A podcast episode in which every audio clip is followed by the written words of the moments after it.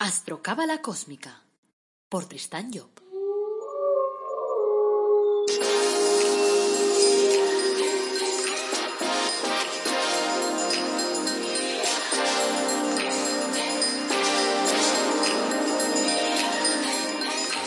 Astrocábala Cósmica, episodio 27.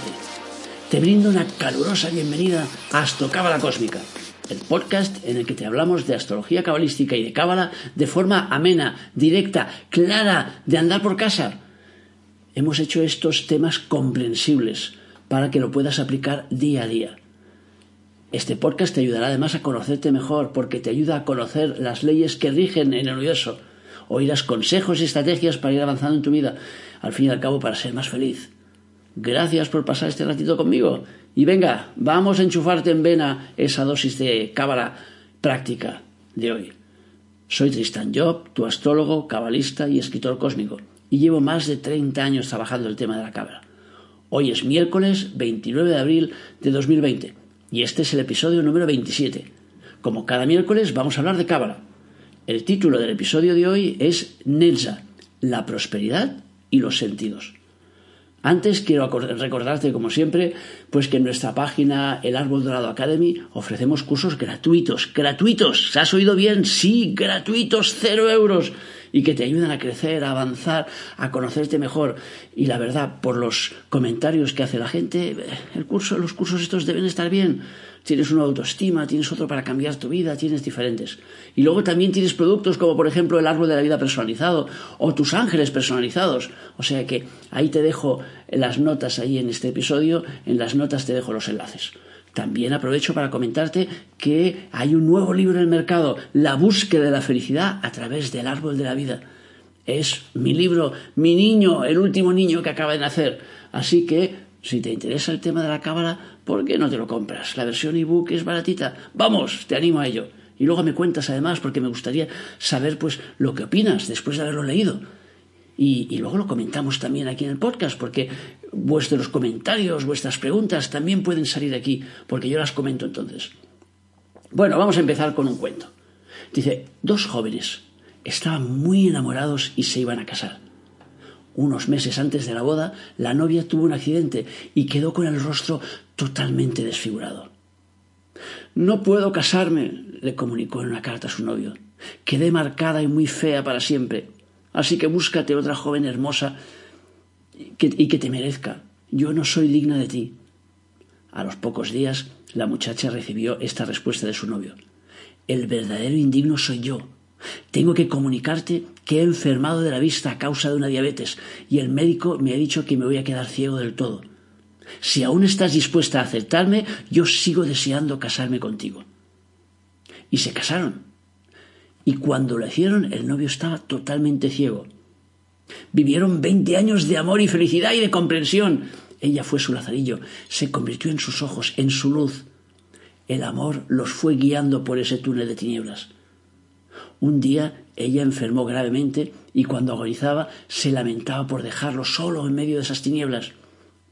El día que ella murió, él abrió sus ojos ante el desconcierto de todos. No estaba ciego, dijo. Fingí serlo para que mi mujer no se afligiera al pensar que la veía con el rostro desfigurado.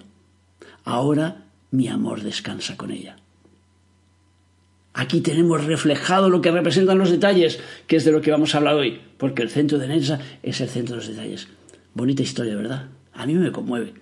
Bueno, vamos al tema. En el episodio 9 hemos visto cómo Keter representa la voluntad. En el 12 hemos visto que Hoisma nos trae suerte. En el 15 Vina nos hablaba del orden. En el 18 Geset nos hablaba de la abundancia y la pasión. En el 21 Gebura nos ha hablado de la energía del trabajo. Y en el 24 hemos visto la importancia de escuchar nuestra conciencia.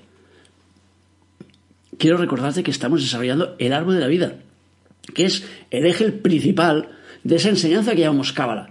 Y además lo estamos haciendo de una forma fácil, directa, amena, para que te des cuenta que lo que se trata es aplicar esos conocimientos a tu vida y para eso lo transmitimos a través de actitudes, lo cual hace que sea mucho más fácil. Bueno, seguimos avanzando así en el árbol de la vida y viendo las actitudes que nos toca desarrollar en cada uno de los centros. Durante mucho tiempo se pensó que era más importante el fondo que la forma. Y así se dio por sentado que los superdotados, por ejemplo, serían los grandes triunfadores de la sociedad, porque tienen unas altas capacidades intelectuales.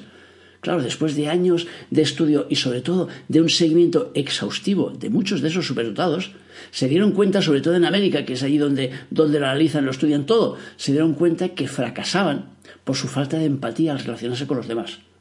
Howard Gardner, en su libro de las inteligencias múltiples, empezó ya a poner el dedo en la llaga.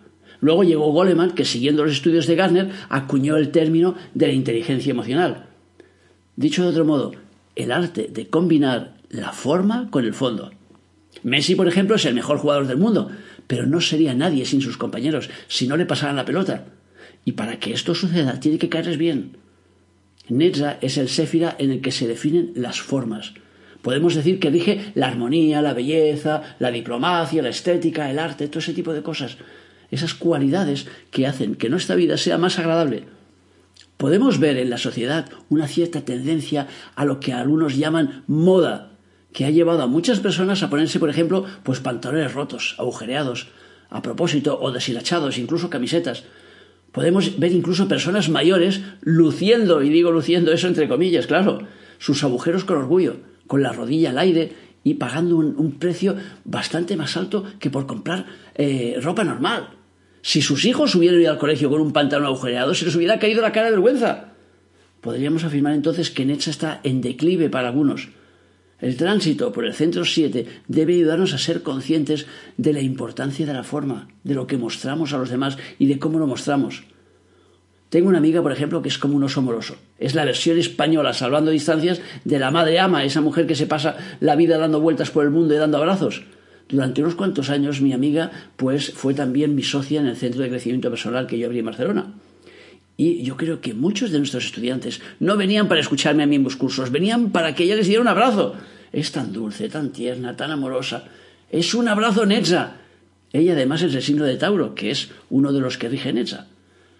El tránsito por este Séfira, por el número 7, por Netza, debe enseñarnos a ser más amorosos, a compartir dulzura y armonía con la gente que nos rodea. A continuación te voy a transmitir 10 actitudes que te ayudarán a conectar con el Séfira Netza. A ver si las practicas. Actitud número uno. Mostrar generosidad. Tenemos un dicho que reza, ser agradecido es de bien nacido. Y claro, a lo mejor piensas que soy un poco iluso porque creo que en general la gente suele ser agradecida. Pero, por ejemplo, yo he detectado trabajando como trabajo con el mundo empresarial que cuando le haces un favor a un empresario, él procura siempre pagártelo lo antes posible. Porque se da cuenta, aunque no conozca conscientemente esa ley, se da cuenta que cuando te dan algo tienes que dar algo. Pero aquí lo que quiero hacer hincapié es en una, en una generosidad, en este caso, distinta, la que nace de oficio, la que te lleva a dar las gracias todos los días por la inmensa suerte de estar vivo. Sí, ya sé que hay gente que lo está pasando mal, pero incluso para ellos es una suerte. ¿Por qué? Porque las experiencias dolorosas por las que pasan se van a terminar. No hay mal que cien años dure, nunca, salvo que tú lo aguantes y lo retengas. Pero eso es otro tema. Por otro lado, es importante comprender que la generosidad debe desplegarse de una forma altruista y abierta, no solo dirigida a los que nos dan algo, sino a todos en general. Y claro, debe ser así primero porque podemos devolver y, podemos, eh, o sea, devolver el favor a quien nos lo ha hecho y si favorecemos a otra persona cualquiera, también estamos liquidando esa energía. Es decir, cuando tú haces un favor a alguien, el problema que se da principalmente que yo veo cuando me viene la gente es que esta persona es una desagradecida. Bien, pero eso no tiene que cambiar tu actitud. O sea, sí es verdad, hay gente que es desagradecida, hay gente de todo en este mundo de Dios. Entonces, ¿qué significa? Que cuando tú das, el universo ya te dará. El problema es que siempre esperamos que sea el mismo el que nos dé y eso no funciona. O sea que sabemos que vamos a cosechar aquello que plantamos.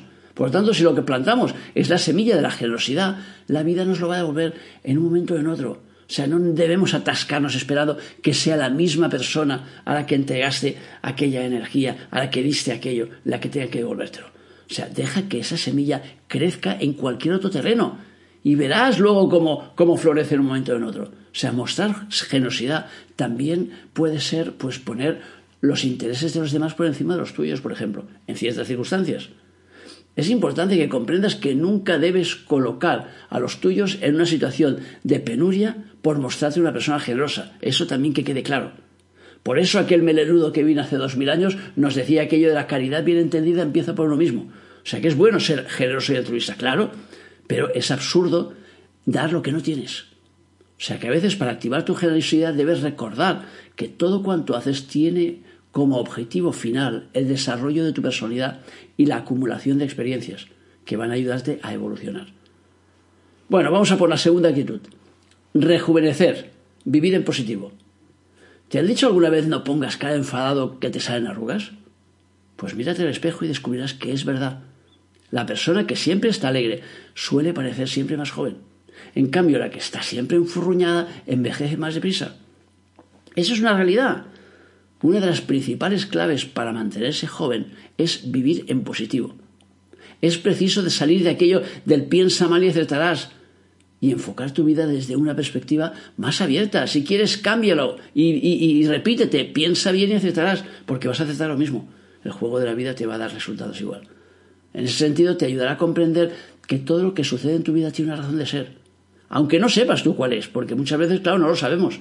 A veces para comprender una vivencia, pues necesitamos que pase un tiempo, darle un poco de distancia, de perspectiva, o sea que verlo desde el último piso en lugar de verlo desde el primero. Y sobre todo intentar separarnos de la intensidad de las emociones. Porque claro, son las emociones las que tienden a negarnos, a anular de alguna forma nuestro entendimiento. Recuerdo, por ejemplo, el caso de Raquel, que vino a verme porque no se hablaba con su madre. Pensaba que él no la había querido y que la había tratado con mucha dureza al mostrar las vivencias que me explicaba desde otra perspectiva, se dio cuenta que su madre sí la quería, pero que había querido prepararla para una vida dura como la que ella había vivido, y por eso la ponía constantemente a prueba, como los soldados en los entrenamientos. O sea que el resultado fue que cuando la vida le planteó un problema serio, ella le hizo frente y lo superó. O sea que en realidad esa fuerza, esa fortaleza que su madre le estaba enchufando en vena, le resultó útil. Pero claro, lo vio con el tiempo y con un poco de ayuda porque si no ella se encerró allí en su pequeña parcela pensando, fíjate lo mal que me ha tratado mi madre. No, no te trató mal, te trató duramente. Eso no es mal, era su visión de la vida. Que puede ser una visión equivocada, claro, pero era su visión. Por otro lado, otras formas de rejuvenecer, por ejemplo, es conectar con tu niño interior. O sea, en la infancia no tenías preocupaciones. Los acontecimientos iban pasando de forma natural sin que les dieras importancia. Tus necesidades eran muy básicas. Intenta ahora despreocuparte como los niños. Por lo menos un rato al día. Quítate el peso de lo que suceda, o sea, tómalo de forma positiva, sabiendo que vas a encontrar la solución. Podemos decir que vivir en positivo es como una filosofía de vida. Y desde luego te va a ayudar a ser más feliz, porque le concederás menos importancia a las anécdotas cotidianas. Las dejarás pasar como el aire entre los árboles, que, que suele decirse. O sea que Nada, deja que las cosas sean más livianas. O sea, que deja que sean más ligeras en tu vida. Bueno, tercera actitud. La paciencia. La madre de la ciencia. La paciencia es probablemente una de las cualidades más buscadas a nivel personal y colectivo. A mí me haría falta tener un poco de dosis, no te digo yo que no, ¿eh? porque soy un tío impaciente que me muevo a una velocidad demasiado rápida y siempre quiero todo para ayer. Pero bueno, eso nos pasa mucho, ¿verdad? Vivimos en una sociedad que está estresada, en la que queremos que todo se nos conceda al instante. Pero claro, como ya hemos explicado en lecciones anteriores, pues estamos colocados, digamos, dentro, bajo el imperio de Jehová, es decir, ligado a ese Yod que te acuerdas que era aquello de plantación, interiorización, exteriorización y fruto. Es decir, no puedes plantar una semilla y pensar que va a salir enseguida. O sea, no, hay que tener paciencia porque no tarda lo mismo en salir un manzano que una lechuga, es evidente. O sea, cada cosa, cada actividad tiene un tiempo de madurez. Y es por eso que resulta tan útil la paciencia. Pero, como te decía, te decía antes, eh, vivimos en un tiempo loco. O sea que mandamos un WhatsApp y nos quedamos pegados a la pantalla vigilando a ver dónde está el doble azul, es el doble clic. ¡Ay, Dios mío, Dios mío, Dios mío! ¡Que no hecho un doble clic! ¡Ay, que ha visto mi mensaje y no me ha contestado! ¡Guau! Entramos ya en paranoia. Uf, eso es que ya no quiere hablar conmigo, eso es que no quiere saber nada conmigo, eso es que hay un problema. No. La falta de paciencia está generando muchas rupturas sentimentales con todas esas collonadas. O sea, que no va así, que no hace falta que entremos en paranoia cada vez que no nos contesta inmediatamente alguien un mensaje. O sea, un error común en la relación con, en relación con la paciencia es pensar que te lleva a una posición estática, parada o que, que es un estancamiento. ¿Qué va? La paciencia es activa. O sea, no quiere que te pares, sino que dejes que el universo siga su ritmo natural. El campesino, después de plantar las semillas, no se va a casa a esperar que salga la cosecha. Riega sus campos, los abona, controla las plagas, sigue las previsiones de tiempo y al final cosecha. O sea, otras de las cualidades que se asocian a la paciencia es la de la observación. Por lo tanto, se trata de fijarte en cómo se desarrollan los acontecimientos a tu alrededor, para así aprender de ellos y actuar después en consecuencia. O sea, por ejemplo, si tu pareja vuelve estresada del trabajo, no será un buen momento para someterla a un tercer grado. Y claro, te darás cuenta de ello como observando, viendo cómo reacciona cuando la colocas al tercer grado. O sea que una persona paciente tiene muchas más posibilidades de conseguir sus objetivos que una persona estresada, digámoslo así.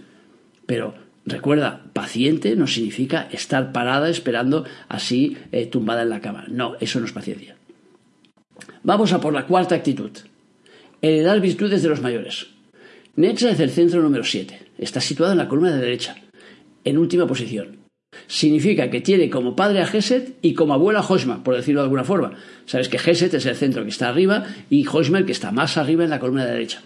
Si seguimos la ley de Jehová, diremos que Hoshma es el Yot, es la plantación, Geset es el G, es la interiorización, y Netza es el Vav, es la exteriorización.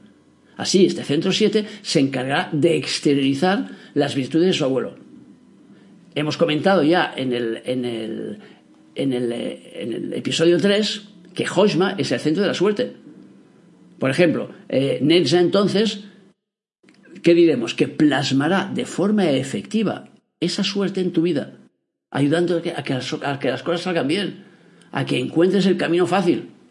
Por eso, entre las cosas, decimos que es el, también el centro de la prosperidad. Pero para ello, claro, esas virtudes primero tienes que desprenderte, para poder conectar de alguna forma con estas virtudes, tienes que desprenderte de los patrones que te llevaron a vivir la dificultad y que te hicieron pensar que el esfuerzo y la dificultad era el único camino para conseguir tus objetivos que es lo que muchas veces muchas familias han estado transmitiendo a sus hijos.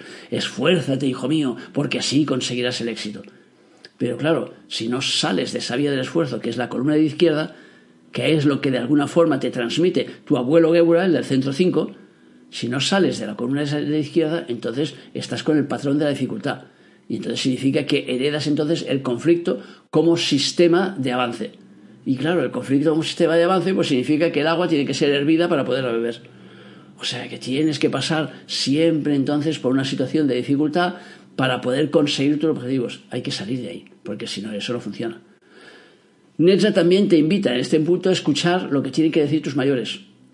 Pero ten en cuenta que como vivimos en un mundo en que los valores están alterados, puede que el mensaje que te, lleve, que te llegue de tus mayores te llegue al revés. O sea, que yo al revés te lo digo para que me entiendas. O sea que, por ejemplo, pueden controlarte en exceso para que de rebote aprendas el valor de la libertad. Pueden ser muy críticos contigo para que tomes conciencia de la necesidad, por ejemplo, de no juzgar. O sea que muchas, muchas veces los patrones los heredamos de forma inconsciente. Bueno, yo diría casi que la mayoría de las veces. Por lo tanto, el trabajo a realizar es tomar conciencia de qué patrones hemos heredado y cómo los estamos aplicando. La tendencia cuando tomamos conciencia de haber heredado un patrón que consideramos además negativo, claro, es intentar actuar al revés. Este, por, ejemplo, vamos a ver, una persona que ha sido educada con rigidez, pues ¿qué tendrá tendencia? A ser demasiado permisiva con sus hijos. Pero claro, es un error, porque se trata de equilibrar la balanza, no de ir al polo opuesto. O sea que una madre que deja que sus hijos hagan lo que les dé la real gana, lo que está haciendo es que no les da normas. Si no les da normas, los hijos las van a requerir, les van a pedir y por lo tanto se van a comportar de forma en que busquen normas, en que obliguen a su madre a querer normas. Entonces me acuerdo del caso de una mujer, por ejemplo, que le pasó esto, que fue educada muy rígidamente y a sus hijos les dejó hacer su real gana. ¿Y qué sucedió? Pues que un día le llamó la policía porque su hijo había robado un supermercado. Y claro, cuando me vino a ver en consulta me dice, no lo entiendo, pero si mi hijo tiene de todo, ¿por qué tenía que robar allí, no sé, un caramelo, un chocolate, no sé qué robó? Digo, para ver dónde estaban los límites. Porque si tú no le pones el límite, los tiene que buscar. Por lo tanto, buscó el límite a ver dónde estaba. Y entonces generó una situación para que tú te dieras cuenta que le tenías que poner límites. O sea, no podemos vivir despendulados en la vida. O sea que por eso tenemos las dos columnas del árbol. La columna de los límites, que es la izquierda, y la columna de desperote, por decirlo de alguna forma, que sería la derecha. Equilibramos los dos. Pasamos de la izquierda a la derecha y de la derecha a la izquierda. Pero no podemos vivir solo en la derecha. No existe. O sea, uno puede vivir de hippie toda la santa vida. O sea, no, tiene que llegar un momento que diga, vale, ahora ya está, ya he vivido mi etapa de hippie, ahora me toca pues vivir mi etapa de ejecutivo agresivo. Y tiene que pasarse del otro lado. Bueno, actitud número 5. Perder el miedo a destacar. Cuando desarrollamos el árbol de la vida, nos damos cuenta que al pasar de la columna derecha a la de izquierda, los intereses cambian. Vina nos anima a reducir para poder consolidar. En cambio, Geset nos empuja hacia la expansión y a superar las limitaciones. Podríamos ver en ello una contradicción, pero no lo es. Son actividades complementarias y necesarias en nuestro camino evolutivo. O sea, estamos formados por múltiples personalidades, igual que nuestra dieta está compuesto por alimentos distintos. O sea, de pequeño te dicen que no hables con los extraños y de joven, de joven te ofrecen una aplicación para que hables con extraños. Eh, otra contradicción. Cuando transitamos por Netza, el centro 7, debemos activar la parte de nuestra personalidad que necesita destacar, que quiere mostrar lo que sabe hacer mejor, porque eso hará que suba nuestra moral y elevará nuestro nivel de autoestima, por lo tanto será bueno para nosotros. La sociedad nos educa para formar parte de una colectividad. Vivimos en comunidades, en ciudades, en pueblos que nos agrupan. Ello, claro, es debido a que aprendemos a través de los demás. Pero claro, eso no debe apartarnos de nuestro objetivo principal, que es experimentar. Y para experimentar, pues muchas veces necesitamos destacar, salir del rebaño, conseguir que nos escuchen, aunque con ello estemos dando la nota, es igual. O sea, pierde el miedo a destacar, a mostrar la mejor versión de, tu, de ti, vamos, a enseñar tus principales virtudes. Y como dirían de los jóvenes, o al menos decían antes, desmelarte de vez en cuando. Actitud número 6. Conseguir objetivos cuando se cree en ellos. ¿Le has pedido a ese chico una cita? No, porque me va a rechazar. ¿Has solicitado un aumento? No, porque a Laura se lo negaron, así que seguro que a mí también. ¿Has iniciado ya tu régimen? No, porque la vez anterior no fui capaz, así que ¿para qué intentarlo? ¿Te suenan esas cosas, verdad? ¿Cuántas veces has frenado iniciativa porque no creías en el resultado, porque no creías en tus capacidades? No sé, qué triste resulta a veces no darte cuenta que el miedo al fracaso es mayor que el deseo de lanzarte a la, de lanzarte a la aventura, perdón. ¿En serio? No, hombre, no. No, hombre, no. Lánzate. A ver, eh, eh, yo me acuerdo del, pobre Edison ese. Imagínate, 999 veces el tío le costó una bombilla. Al final a la mil dio con la bombilla. Pero no se sintió fracasado en ningún momento, sino que simplemente experimentaba. Gracias a eso, después se le ocurrieron mil inventos más. El otro día me llamó un amigo para contarme un problema. Le lancé una proposición y su respuesta fue conozco bien a esa persona y seguro que no me va a querer. Y le contesté, el no ya lo tienes. Si eres capaz de querer durante unos momentos, unos minutos solo, en la posibilidad que te diga que sí, entonces propónselo. No se lo propuso, no fue capaz de creer en sus posibilidades. Por pura lógica, resulta infinitamente más sencillo conseguir tus objetivos si crees en ello. O sea que tienes que superar el miedo al no te ayudará a empezar a tener una visión más positiva del universo y de tu vida en particular, claro. También puede ayudarte a aprender a quitarle peso a las situaciones. O sea, si le quitas peso a las situaciones, todo te resulta más fácil. Recuerdo, por ejemplo, la historia de Jobs, que si has seguido un poco su película, sabes que es aquel de Jobs, es aquel que, que se inventó el iPhone y todas esas collonadas. Pues este, en su empresa, lo echaron de su propia empresa por sus ideas demasiado innovadoras. El tío siguió adelante, montó una película por otro lado, hasta que al final lo tuvieron que ir a buscar y finalmente consiguió hacer todo lo que, lo que él quería. O sea que, como él, planteate cada intento como un reto. O sea que, míralo como una forma de aprender, de avanzar. O sea que las primeras editoriales a las que acudió, por ejemplo, la Rowling, ¿sabes? Esa que ha escrito el Harry Potter, le dijeron que no. No sé si le dijeron que no, me parece que nueve veces. Que su relato era demasiado largo y que eh, la gente no leía. Ahora es una de las mujeres más ricas, más ricas de Inglaterra. El que es ahora presidente del gobierno español tuvo que dimitir como secretario general de su partido por la falta de apoyo de los varones, los que tenían más peso. Y empezó desde cero, ganó la confianza de sus bases, le votaron y volvió a ser secretario general y luego consiguió ser presidente del gobierno. O sea, ¿piensas que creía en su objetivo?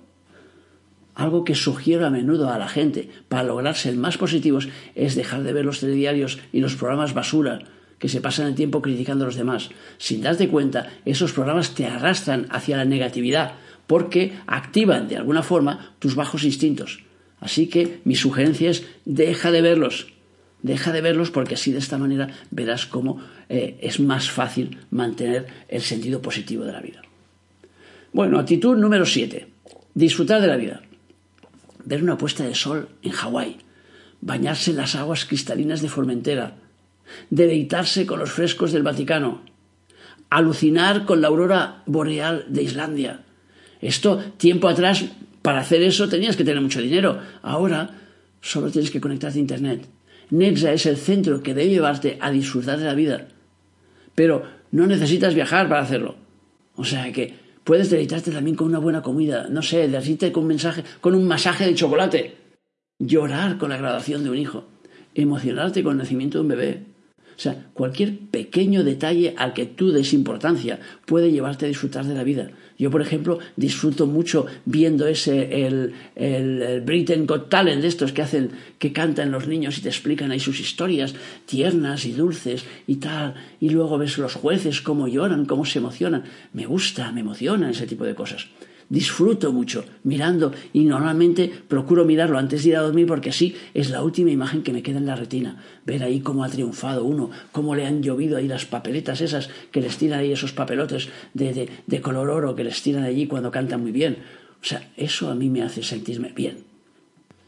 A veces se presenta un enemigo cuando quieres disfrutar de la vida y es ponerte a pensar en desgracias, en las propias o en las de los demás, que pueden llevarte incluso a pensar que no mereces gozar de la vida. A veces te sumerges en una tal negatividad que te prohíbes, te frenas a la hora de disfrutar. O sea que no, no, no, no, te, no te entregas, no te quieres dar. O sea que porque piensas, ya digo, que no te lo mereces. O que incluso hay gente que piensa que si viven las cosas con demasiado, demasiado eh, amor o con demasiada pasión, después les va a pasar algo malo. O sea, recuerdo que en el funeral del marido de una amiga, que dejaba viuda a dos hijos pequeños, conseguí que ella se riera. Y ella se escondía diciendo, si me ve mi suegra no me lo perdonaría, porque desde fuera podría verse como una frivolidad. Pero yo que viví de, de cerca los últimos meses de la vida de su marido, pues sabía que lo necesitaba, que ella necesitaba reír, porque la carga que llevaba encima era demasiado grande. Disfrutar de la vida también puede ser darte cuenta de cómo te favorece una situación. Una situación que a lo mejor podría parecer contraria a tus intereses, pero que luego al final, si le dejas que se desarrolle, te acaba mostrando pues aquello del dicho que no hay mal por, que por bien no venga. O sea que en el momento que tomes conciencia de ese beneficio, entonces te toca disfrutar de él y dar las gracias. O sea, por ejemplo, te han echado el trabajo, no estabas bien, pero te enfadas por el despido. Al cabo de unos días te das cuenta que has recobrado libertad y que es el momento de disfrutar de la vida. Luego tocará volver al trabajo, pero ahora quédate con ese disfrute. Lourdes, por ejemplo, estaba atrapada en una mala relación por el miedo que le impedía dar el siguiente paso. Su marido se enamoró de otra mujer y la dejó. Vino a mí, claro, rebotadísima con él. Superado ese enfado inicial, se dio cuenta que era lo que ella deseaba, que volvía a ser libre, que volvía a disfrutar de la vida. Disfrutar de la vida debía ser material troncal de esos que dicen en el lenguaje económico, o sea, tendría que ser una asignatura obligatoria en todos los colegios y es una asignatura que tenemos que practicar todos los santos días, porque si no nos vamos envejeciendo, como decíamos antes. Bueno, actitud número 8, utilizar los sentidos. Netza es el centro de los sentidos, del oído, del tacto, de la vista, del olfato y del gusto. O sea, es evidente que todos a diario utilizamos nuestros sentidos de una forma natural y muchas veces de una forma inconsciente. Pero, ¿cuántas personas son conscientes realmente del uso de sus sentidos? Se dice que los ciegos, por ejemplo, desarrollan mucho más el oído, aunque en su caso, claro, es obligado por las circunstancias. O sea que, siendo quizás los dos sentidos más utilizados, la falta de uno, claro, tiene que potenciar el otro. Lo que propicia el centro número 7 es que aprendas a utilizar tus sentidos sin que sea necesario la pérdida o la merma de ninguno de ellos. O sea, se trata que tomes conciencia de la importancia de su uso y que focalices de alguna forma tu atención en ellos. O sea, cuando mires, trata de ver más allá. Cuando oigas, trata de escuchar. Cuando comas, trata de degustar. En el entrenamiento que someten los pilotos de caza, uno de los ejercicios y tal que les colocan es el que abran el frigorífico durante pocos segundos y después tienen que decir todo lo que había en el frigorífico, eh, cuando una vez lo cierran, todo lo que había dentro, todo lo que han visto. Y con eso les llevan a trabajar la atención a través de la vista para que luego sean capaces, cuando estén a cientos de metros de altura, pues de distinguir los detalles. Yo no quiero que aprendas de memoria lo que tienes en el frigorífico, aunque a lo mejor sería práctico a la hora de comprar decir, he dado un golpe de vista al frigorífico y ya sé lo que me falta para comprar. Ya no necesito ni hacer la lista. Pero lo que sí quiero es que te fijes en lo que sucede a tu alrededor. Porque eso es lo importante. O sea que me acuerdo que cuando mi hija era pequeña, su madre se quejaba de que comía poco. Y yo siempre decía, pero fíjate la cara de felicidad que pone nuestra hija, no necesita más comida.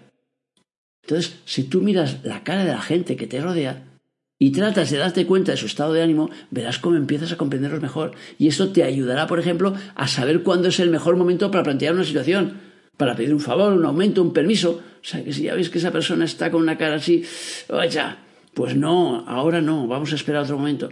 Es decir, aprendamos a fijarnos, a prestar atención a nuestros sentidos. O sea, eh, no sé, vivimos en una sociedad en la que son muy pocos los que escuchan. O sea, que todo el mundo hace ver que oye, pero escuchar escuchan poco. O sea, mandas un mensaje y esperas que, que te contesten al segundo. Cuando tendría que ser al contrario. Cuando mandas un mensaje, si ese mensaje tiene un mínimo de importancia, tendrías que dejar que el otro tenga un tiempo de reflexión, que se lo piense. Porque si te contesta al segundo significa que no ha reflexionado, que no se lo ha pensado. Y entonces, claro, aquello te puede gustar o no la respuesta, pero en todo caso será una respuesta irreflexiva. Si comes demasiado deprisa, no vas a dar tiempo de poder saborear lo que comes. Saber escuchar a tu interlocutor también resulta útil en las relaciones. ¿Por qué? Porque entonces te enterarás si el otro tiene un problema o no lo tiene. O sea que, en resumen, utilizar los sentidos te va a ayudar a evolucionar más deprisa. Actitud número 9. Buscar la prosperidad. Lo primero a explicar en este punto es que la prosperidad no solo tiene que eh, colocarse dentro del espectro, digamos, financiero. Una persona puede ser próspera en relaciones, puede ser próspera en su vida familiar, puede sentirse próspera en el trabajo. O sea que, entonces, cuando pasamos por Necha debemos buscar la prosperidad, pero en todos los ámbitos de nuestra vida. Y a lo mejor para conseguirla, lo primero sea, será aprender a apreciar lo que tienes, porque de este modo te costará mucho menos alcanzar esa prosperidad. O sea que eso no significa que no deba ser una persona ambiciosa, que busca mejorar y ampliar su película, incluso en el terreno económico, claro. La clave está en que procures no apegarte a lo que tienes. Porque claro, en el momento que lo hagas, ¿qué pasa? Que dejarás de disfrutarlo. O sea que son muchas las personas eh, a las que podemos llamar prósperas si hacemos una lista, por ejemplo, de sus pertenencias. Pero el apego que tienen a esas pertenencias hace que ellos mismos eh, no disfruten de esa prosperidad y por lo tanto no puedan celebrarla con sus seres queridos. O sea, no se sientan personas prósperas, porque siempre están buscando ay, esto y lo otro, cuidado. Fijaros en las crisis, por ejemplo, me acuerdo en la crisis del 29, que nos decían allí las noticias que había mucha gente, muchos ricos que se habían suicidado. Pero claro, si mirásemos su cuenta bancaria, diríamos, pero ¿cómo se ha podido suicidar con todo el dinero que tenía? No, es que no se suicidó por el dinero que tenía en la cuenta bancaria, sino por el dinero que le quitaron. O sea que porque tenía mucho más. Entonces, claro, si uno tiene 100 millones y de golpe se queda con 5, le parece entonces que tiene que suicidarse porque se le acabó la vida. Pero espérate que con 5 millones puedes vivir todavía dos vidas. Pero claro, tienes que darte cuenta de eso. O sea que, eh, no sé, por desgracia, ya te digo, es, común ver en las noticias personas que se han suicidado pues, por una crisis, porque ha bajado, pues lo que digo, su riqueza, porque se han apegado demasiado. O sea, buscar la prosperidad significa mostrarse próspero también con los demás compartir lo que tienes, saber que cuanto más das de forma desinteresada, más vas a recibir del universo. O sea que nos cuentan que el dinero atrae dinero, y es cierto. Y claro, es debido a la ley de atracción. O sea, según esa ley, nosotros somos como imanes y atraemos básicamente aquello que está en consonancia con nuestra realidad. Así, por ejemplo, si eres una persona simpática, pues te costará poco atraer la simpatía de los demás. Si eres una persona próspera, atraerás la prosperidad. Pero cuidado, si despotricas de la gente que tiene dinero, de los poderosos, de los que manejan prosperidad, lo que estarás generando es la fuerza contraria. Y entonces tu subconsciente está diciendo la, la, prosperidad es mala y así te costará mucho alcanzarla. Si, si, tú piensas, por ejemplo, que el Bill Gates, por ejemplo, uno de los hombres más ricos del mundo, pues es un tío muy chungo y muy malo por el hecho de ser rico, eso lo que hace es que tu subconsciente esté diciendo riqueza chunga, riqueza chunga. Entonces, claro, tú no vas a alcanzar la riqueza del Bill Gates probablemente en, esta vida. Pero es igual, cuando tú quieras mejorar tu posición, chocarás con esa creencia de que la prosperidad es mala. Entonces tenemos que romper ese tipo de creencias. Actitud número 10. la búsqueda del complemento. La Cábala, cuando relata la historia de nuestra humanidad, cuenta que en sus, inicios, en sus inicios éramos hermafroditas. Es decir, la parte masculina y la femenina estaban en un mismo ser. Pero nos dicen que el Creador vio la necesidad de dividir nuestra esencia para que aprendiéramos más deprisa. Y entonces una sería la parte masculina y la otra la femenina. Eso haciendo un resumen así muy rápido del tema. Y así de esta, de esta forma se generó lo que llamamos la dualidad. Así nuestro jefe interno manda a esos dos seres a buscar experiencias. Técnicamente, los dos son almas gemelas, y de vez en cuando se pueden encontrar en una vida y eso genera felicidad, la leche, porque te encuentras justo con el que encaja exactamente contigo. Lo que pasa en estos casos es que la, la pareja se encuentra tan bien, tan bien que no avanza. Y entonces el jefe se ve obligado a separarlos. Por eso resulta tan difícil eso de dar con el alma gemela. Y cuando das con ella, te digo, te la quitan rápido. Porque no tiene mucho sentido el estar continuando en la vida si no avanzas. Porque el objetivo de la vida es experimentar, es avanzar. O sea, este repaso de la historia sirve para comprender un poquito que la búsqueda del complemento de una persona que te haga espejo es necesaria en la vida, porque te ayuda a compartir experiencias y te ayuda a avanzar en tu camino evolutivo. El centro 7 es el que resulta más propicio a la búsqueda del complemento. ¿Por qué? Porque es el centro que activa los sentidos y a través de ellos captamos más fácilmente el perfume que desprende esa persona eh, a la que estamos destinada de alguna forma, aunque sea temporalmente la que tiene que complementar tu película. En el zodíaco, eh, el signo que rige la pareja es el signo de Libra y es uno de los dos signos regidos por Netza en el árbol de la vida. El otro, como hemos dicho antes, es Tauro. Entonces, tenemos que destacar que Libra es un signo de aire, es un signo de pensamiento, de razón.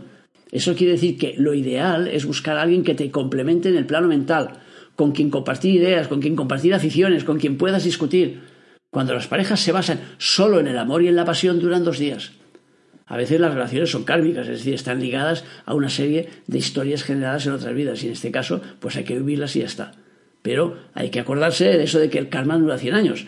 O sea que una vez liquidada la deuda, entonces la relación debe cambiar. Claro que las relaciones se inician siempre por la fase emotiva. Y entonces lo iniciamos a través de las emociones, pero tenemos que ir encontrando cosas en común con la otra persona, cosas que nos complementen para poder seguir la película adelante. Si no, no tiene sentido y por eso después las relaciones basadas solo en emociones acaban saltando por el aire. Bueno, hasta aquí el programa del miércoles.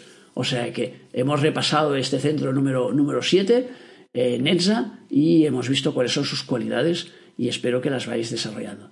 Gracias por escucharme, por seguirme, por valorarme. No tengas miedo y que no te tiemble la mano cuando tengas que poner un me gusta o un comentario, incluso si el comentario es que no te ha convencido la película o hay algo que no has entendido. Bueno, compártelo también y entonces lo hablaremos. Intentaré darte respuestas. En las notas de este podcast eh, tendrás también el email para que puedas precisamente compartir tus dudas. Y resulta, eh, y ahí resulta, digo, recuerda lo que te he dicho antes de que hay un nuevo libro ahí en el mercado que se llama La búsqueda de la felicidad a través del árbol de la vida. O sea que, a ver si te lo compras, hombre, a ver si te gusta, a ver si me comentas y me entero yo a ver si lo he hecho bien o no, porque yo qué sé. Bueno, el próximo viernes hablaremos de la carta astral del director de cine Pedro Almodóvar, un artista con clase. O sea que, como siempre, para acabar te deseo que tengas un feliz día y que no te olvides de nuestro lema. Apasionate, vive, cambia.